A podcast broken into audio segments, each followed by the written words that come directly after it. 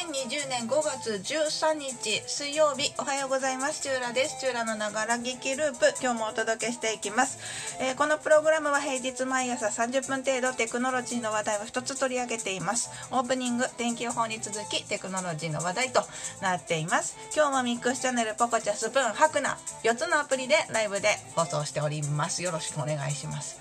今日のねオープニングは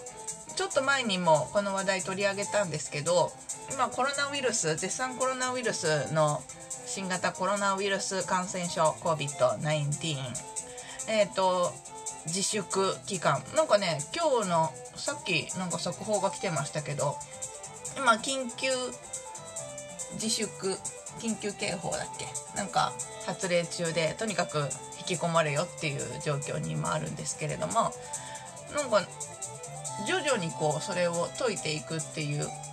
動きがあるみたいですね。まあ解いたところでわーってみんなが外に出たりあの友達と遊びに行ったり密な状況を作り出したりっていうのはまだまだあのこれ中羅的にはまあ前も言ったんですけど多分お薬がねちゃんとできるまでは落ち着かないと思うんだよね。徐々に徐々にこう感染して徐々に徐々にこうあの退院する人がいて入院する人がいてってこうね順番待ちを今してる。自宅で順番待ちをしてるような状況なのね今感染する。だからまあ感染したくないっていうのはあるんですけど落ち着いたからその経済回すために、えーと、規制を解除したところでまたそこで流行ったらまたこうまあ他の国でも今そうなってますけど解除したらまたこうあの流行ってきちゃったからまた抑えるみたいなそういう動きは、まあ、全世界的にしばらく続くんだろうなと思っていまして。で、えっと、日本国は特別給付金というものがあの国民1人当たり10万円特別定額給付金ねあの支給されるっていうことがもう決まっていて。でも自治体によるんですけどオンラインでの受付は開始してる自治体もあってでチューランの住んでるこのうちはあのオンラインでの受付を開始していたのでチューラもやったしスタッフの子もあの申請したしなんかそれで質問が来てたんだって。あのシェアハウスの時って世帯主どうなるんですか？みたいなまとめてチューラさんがやるんですか？みたいなご質問いただいてたみたいでコメントで。いやそうでなくてねシェアハウスでも世帯主はそれぞれなので世帯主ってなんかそれでちょっと調べたんですけど結局そのなんだ家計を一緒にする人たちのことを世帯主って言うからシェアハウスに住んでいてもそれぞれ別の家計でやりくりしてるのであの戸籍上の登録は全員が世帯主。バラバラなんでそれぞれが申請するっていう。韓国の方かな？遊びに来てくれましたね。えっ、ー、と「アニョハセヨ合ってる？ようこそです。逆襲のシャーさんが遊びに来てくださいました。ようこそです。何て読むんだろうこの韓国の方。わかんないよ。でそう。もう申請はしてるわけですよ。この特別定額給付金っていうねものの申請をしたんですけどえっ、ー、とね今日かな？昨日かな？これはどこだ？共同通信に載ってたんですけどオンラインでの受付にね不備がありまくりであの確認作業が大変なのでオンラインでの方が給付までに時間がかかる可能性もあり担当している皆さんが簡単に申請ができてももらえるのが遅れたら本末転倒になっちゃうなってこう頭を抱えている状況でそれでオンラインよりではなく郵送でお願いしますっていう通達が共同通信に載ってたんですけどこれねさっきあのツイッターとかでもあの言ったんですけどあお星様ありがとうございます。逆襲のシャアさん。あざます。シャアさんは特別給付金の申請はしたのかな？あれかな？世帯主だとお父さんとかがするとかになるのかな？1人暮らしだとねおのおのがやんなきゃいけなかったりするんですけど。そうであの話をしててその友達もねあの個人事業主仲間なので、えーとマイナンバーカードを所有していてなんであのオンラインで申請したって言ってたんですけどオンラインでの申請に不備が多発するってことはもうこれ多分郵送の方がもっと不備が出る気がするよね。オンラインだとさそもそもそのカードをね差し込むと一人暮らしですが親に帰属してるかなって言ってあなるほど。えじゃあ住所を移してない？え？住民票を移してないのかな？うんそんなこともできるのか？あの辺もよく分かってないんだよね。流れるようにあの戸籍の住民票を移しちゃったんで。本籍は、えーと、実家にあるんですけど住民票は今住んでいるこのお家にあるっていう。なんかねその辺もちょっとややこくてさいろいろ調べてよ今回も。そうだからカード差し込むとそのカードの中にあの私の情報が入っててそれがもう吸い上げられて入ってるんですよその申し込み欄というか申請する項目にもう勝手に入ってるからそこの間違いはほぼなくて。な何なんだろうね。ええっとね給付金を受け取る世帯主以外の申請やあ世帯主じゃない人が申請しちゃったりだとか、えーと、振込の口座の名義はその世帯主と同じでなければいけないっていうことなんだけど名義が異なるケースが続出。住民基本台帳の世帯主と実際に家計を担っている人が異なる家庭もあり申請時に判断が難しい場合も多いという。あのねさっきも言ったけど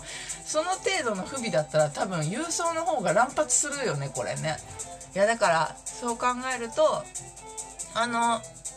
まあいつもらえてもいいよとか言う人はいいんだろうけれど早く欲しいなっていう人はもちろんマイナンバーカードでやった方が早いと思いますし不備がなければ多分早く支払われると思うんです。だけどだから持ってる人はそっちの方が多分いいと思うよ。あの共同通信の記事を読むと郵送の方を進めって書いてあるんですけどだってね郵送だと自分で書かなきゃいけないからもっと間違いの可能性が出るしあのなんだろう住民票を別に取り寄せたりとかする必要がないのでこれはね。なんでね郵送なんてあのすごい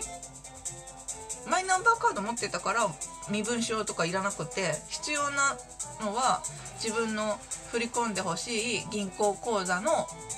あのオンラインで自分の口座番号とか、えーと、振込先のな何？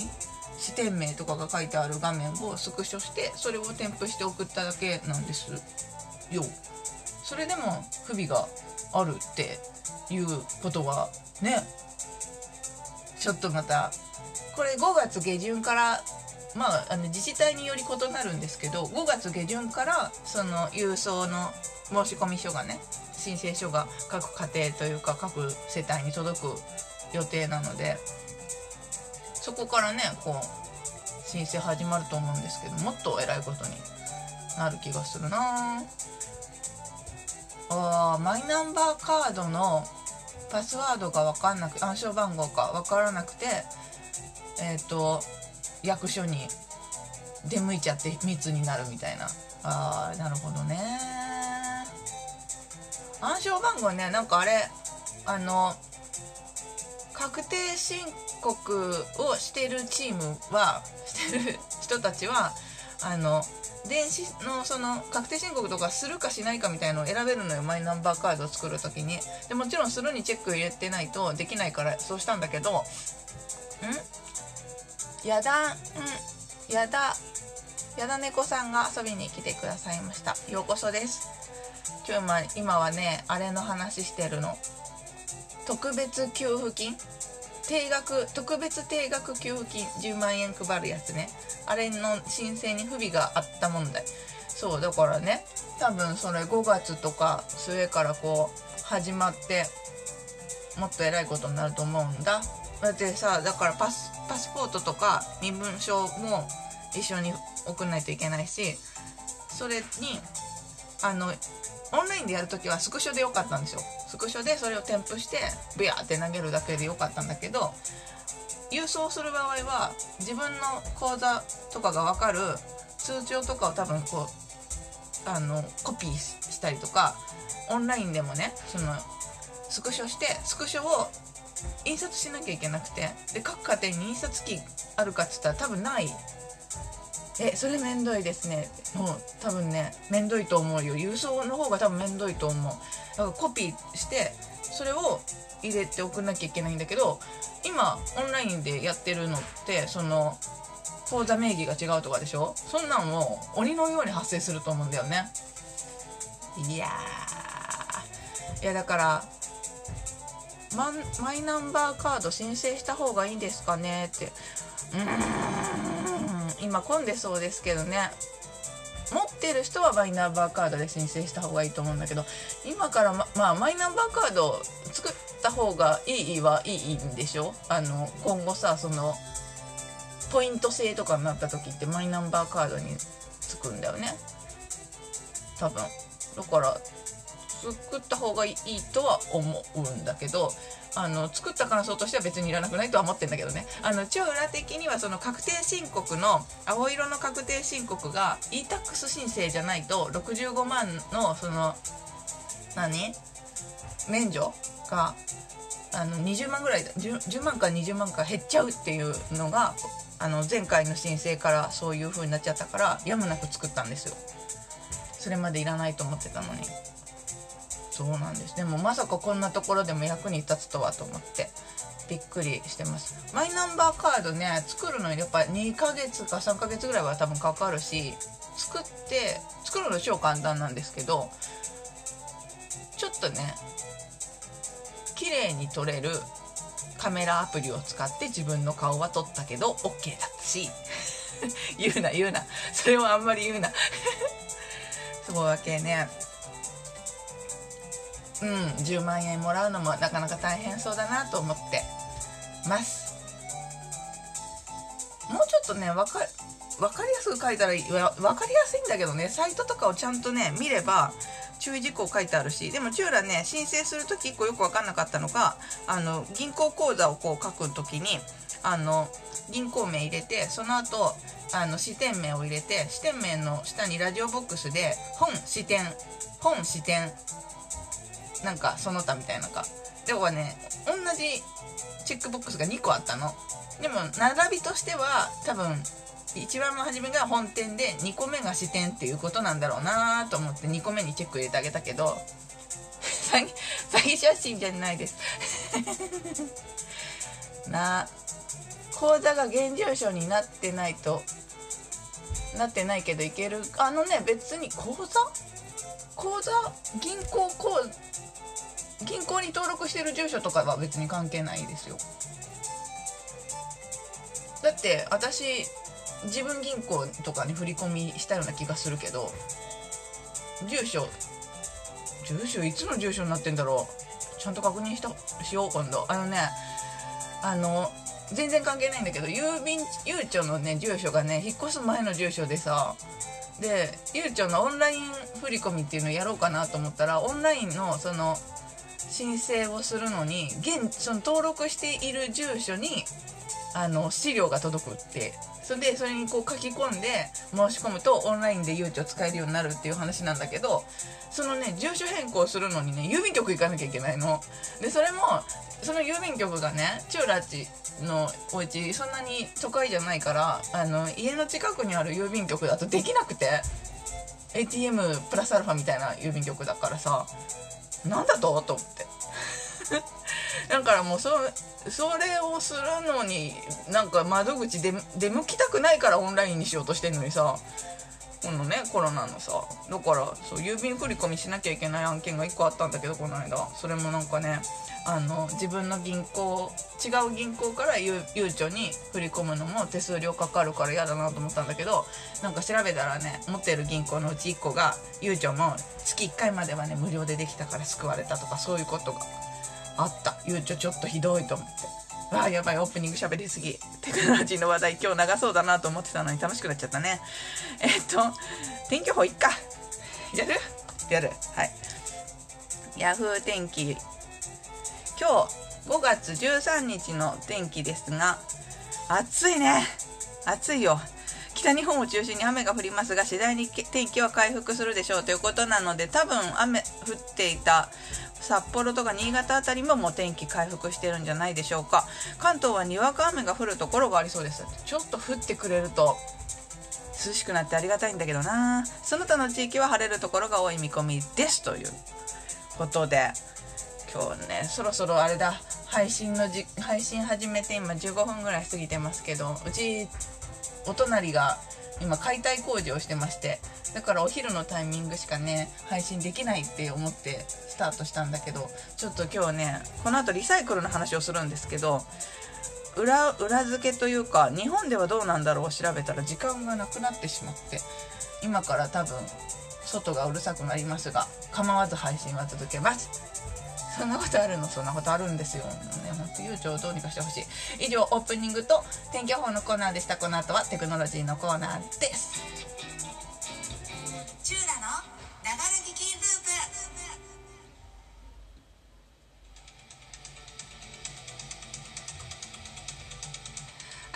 しておはようございます。シューラです。シューラのながら聞きループをお届けしています。今日もミックスチャンネル、ポコチャ、ハクナ、スプーン、4つのアプリでライブでお届けしております。ここからはテクノロジーのコーナーということで、今日取り上げる話題は、まあ、コロナ関連ちゃコロナ関連なんですけれどもクーリエジャパンに載っていた記事であのリサイクルのお話なんでテクノロジーの枠の中ではエコノミー的な話になるんですけれどもアメリカの話なんですけどねこれ。ビジネスビジネス枠か。なるほど。えっ、ー、とアメリカでトイレットペーパーの値段が上がるかもしれないってまたねこういう話が出てくるとあれでしょ？無駄にトイレットペーパー買い占めたりするような人が現れそうなんでちょっと日本はどうなんだろうっていうのをさっき調べてたんですけどちょっとね正直ねよく分からなかったんだけど アメリカではあのトイレットペーパーってリサイクル用紙を使っていてそのリサイクル用紙の出どこがどこかっていうと企業オフィスから出る紙ゴミなんだって。それがロックダウン中でまあねアメリカ日本よりも激しくロックダウンだから。なんで原油下がってるのに原油は下がってるんですけどちょっとね理由を説明しますね。その安価なオフィス古紙が手に入らなくなったからあの原油は下がってるんだけど原油よりも安いあのオフィスのゴミでアメリカのトイレットペーパーは作ってたんだって。すごい安く作れてたんだって。だからその原材料をあのパルプとかねそのいいやつ。リサイクルじゃないのに切り替えざるを得なく今なってるんだって。あのさ世界最大級のメーカーもいくつかある。コストは大幅に増えて環境にも有害になる環境に有害かどうかっていうのはそもそも紙を使ってないからオフィスが。ちょっとそれは違うかもしれないなと思うんだけれどもあの今のは一例なんですけどそのアメリカってやっぱリサイクルすごく進んでるらしく日本もね日本もリサイクル進んでるとは言うんだけどなんかさっきちらっと調べた話だとあのその紙とかよりもプラスチックとかのを燃やした熱をリサイクルするみたいなそういうのは進んでるんだけど紙は、ね、アメリカとかほどではないっぽいっていうところまでは調べたんだけどでその割合がどのくらいかとか仮にね日本まだあの完全に止まってるわけじゃないからロックダウンしてるわけじゃないので経済がね紙ゴミが100%なくなってるかって言ったらそんなことはないと思うのでそこまでではない気がするんだけどアメリカはやっぱねそのロックダウンまでしちゃってるっていうところでリサイクル業が今大変みたいよ。例えばねあさっき言ってたそのペットボトルとかもやっぱリサイクルに会社から出るゴミのリサイクルっていうのにやってたんだけどあのじゃあ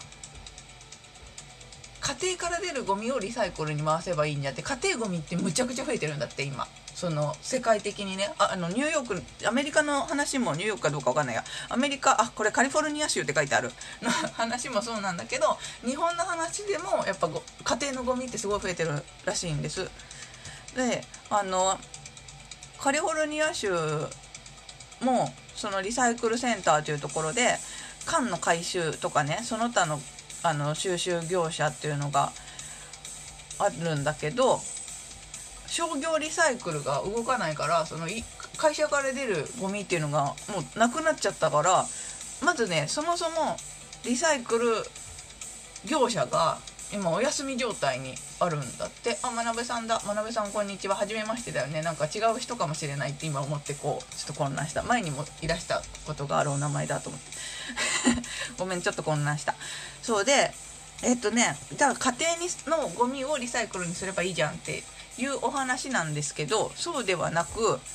家庭のゴミってねやっぱね企業が企業が出すというかそのめ働いている人たちが出すゴミより全然こう分別もなってないしそもそもプラスチック1個にとっても汚いんだって。ちゃんと洗ってないとか。だからそのクリーニングするのもそうだし分別するのもそうだしやっぱね企業で回収するのに比べて圧倒的にコストがかかるんだって。でもとはいえやっぱあのアメリカでは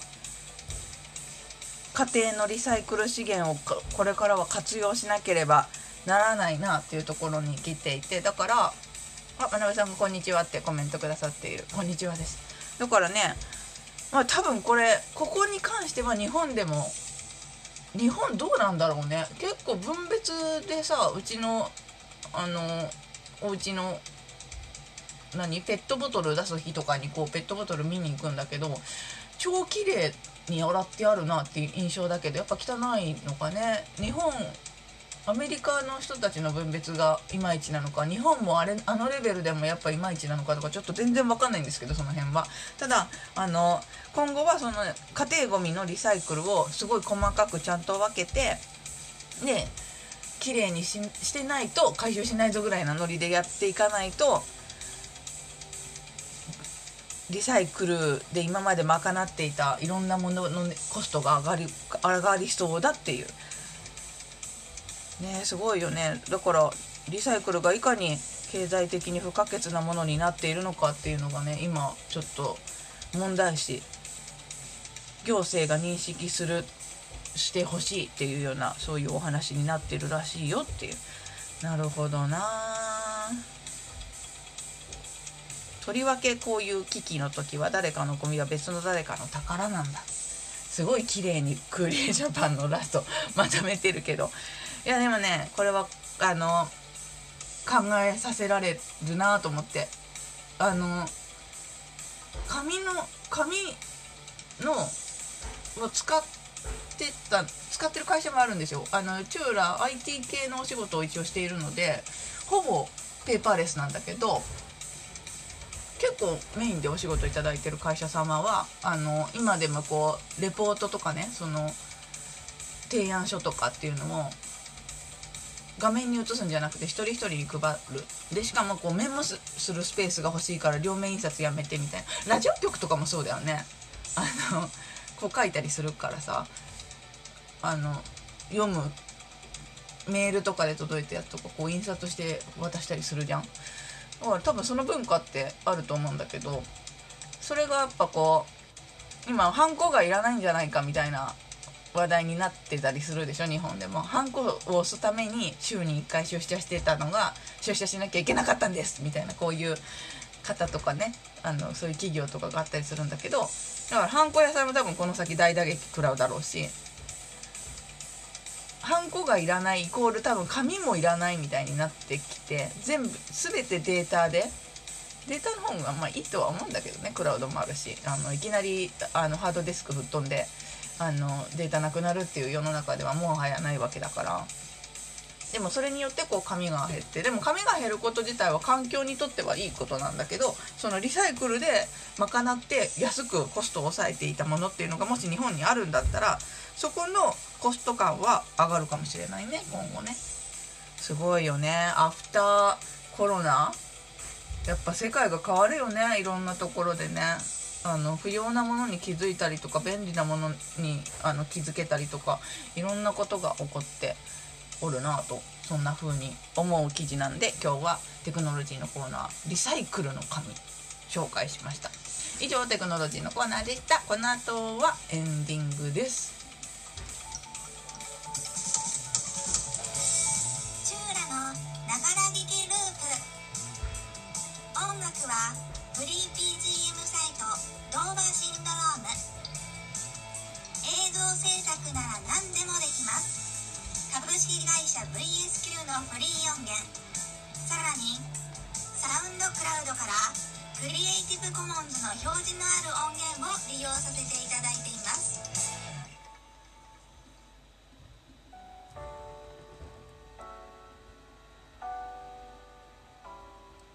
お届けしてきましたチューラのながら劇ループエンディングです。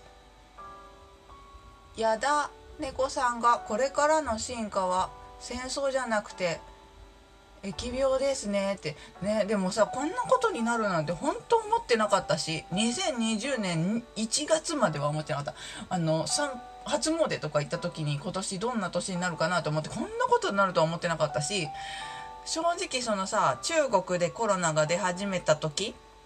もう日本もすぐに来るぞみたいなそんなノリだったんだけどまだアメリカとかがさあのアメリカに感染者出たぞって1人目出たぞって言った時にまだあの大統領がこの人だけで抑えられるから平気さふふって言ってたあの時代。ね。こんな長引くと思ってなかったしあのそのなんだろうな在宅でって話が出た時もなんだろうこの夏フェスができなくなる可能性が出てくるなんて思いもしなかったよね。びっくりだよね。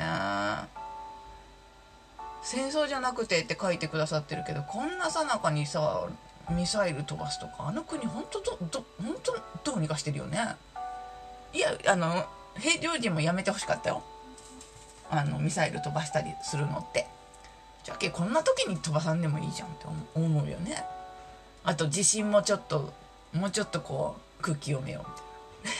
平常時も地震やめてほしいけどこのタイミングでの地震とか本当やめてほしい。